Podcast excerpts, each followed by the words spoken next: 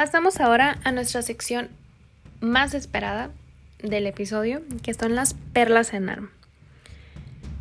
Como punto número uno, tenemos que Cándida es la que más síntomas produce cursando con prurito asociado a la leucorrea, blanco amarillenta, grumosa y viscosa. Son factores de riesgo el embarazo, la anticoncepción hormonal, diabetes, corticoides o antibióticos de amplio espectro. Número 2. El diagnóstico se realizará mediante el cultivo, si bien un dato que permite diferenciar la infección por candida de otras vulvovaginitis es el hecho de que el pH vaginal no se modifica. Número 3. El tratamiento de elección consiste en pautar derivados imidazólicos por vía vaginal, como el clotrimazol, aconsejándose el tratamiento por vía oral en casos recurrentes. La pareja se trata si presenta síntomas. Si no presenta síntomas, la pareja no lleva un tratamiento. Número 4. La infección por Gardnerella produce un flujo maloliente, grisáceo, pero es poco habitual que produzca prurito. El diagnóstico de la vaginosis bacteriana se puede hacer mediante la prueba de las aminas, que será positiva, y por visualización de las clue cells Criterios de Amsel. Número 5.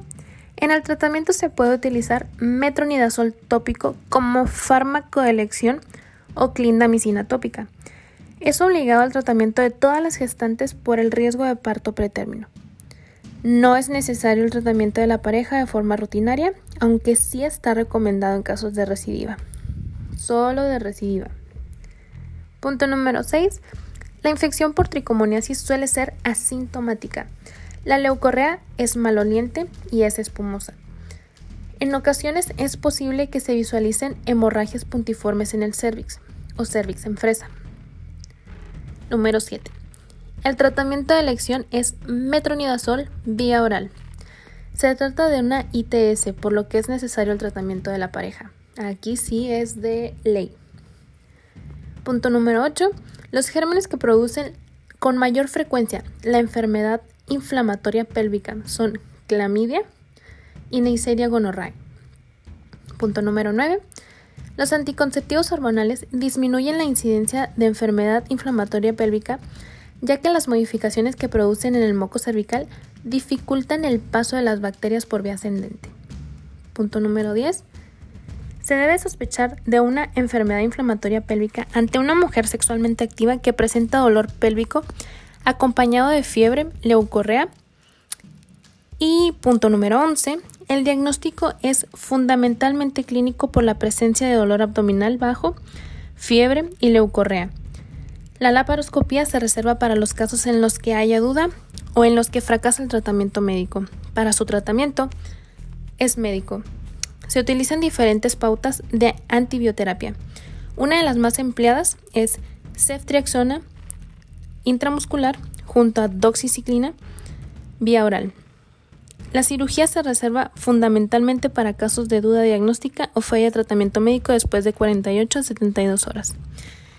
En el caso de una paciente que la vamos a mandar a su casita, un caso ambulatorio, sería levofloxacino con doxiciclina o metronidazol.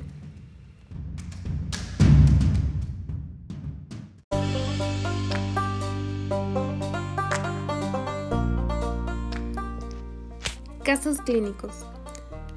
Una mujer de 38 años consulta por una secreción vaginal anormal con mal olor, como olor a pescado podrido, que se hace más intenso después del coito. No tiene prurito genital, en la exploración se observa una abundante secreción blanco-grisácea que no se adhiere a las paredes vaginales.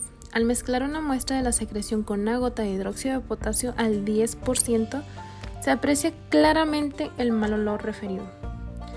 ¿Cuál de los siguientes es el tratamiento de elección? Está el libro, ¿eh? Número 1, clotrimazol por vía intravaginal.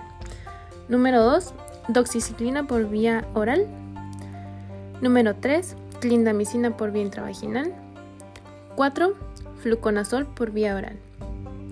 ¿Cuál sería la respuesta correcta? Excelente. Número 3. Clindamicina por vía intravaginal.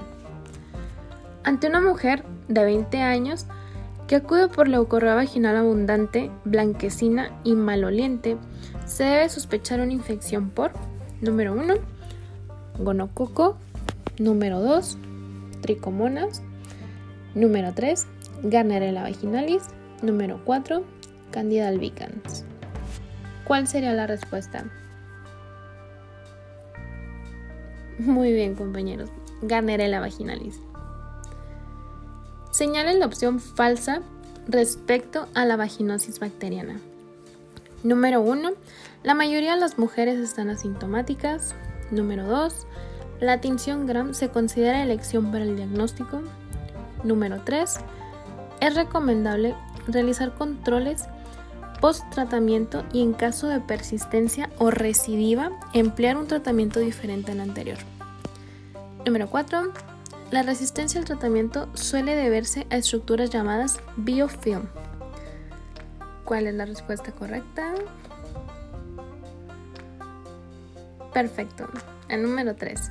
Es recomendable realizar controles post-tratamiento y en caso de persistencia recidiva emplear un tratamiento diferente al anterior.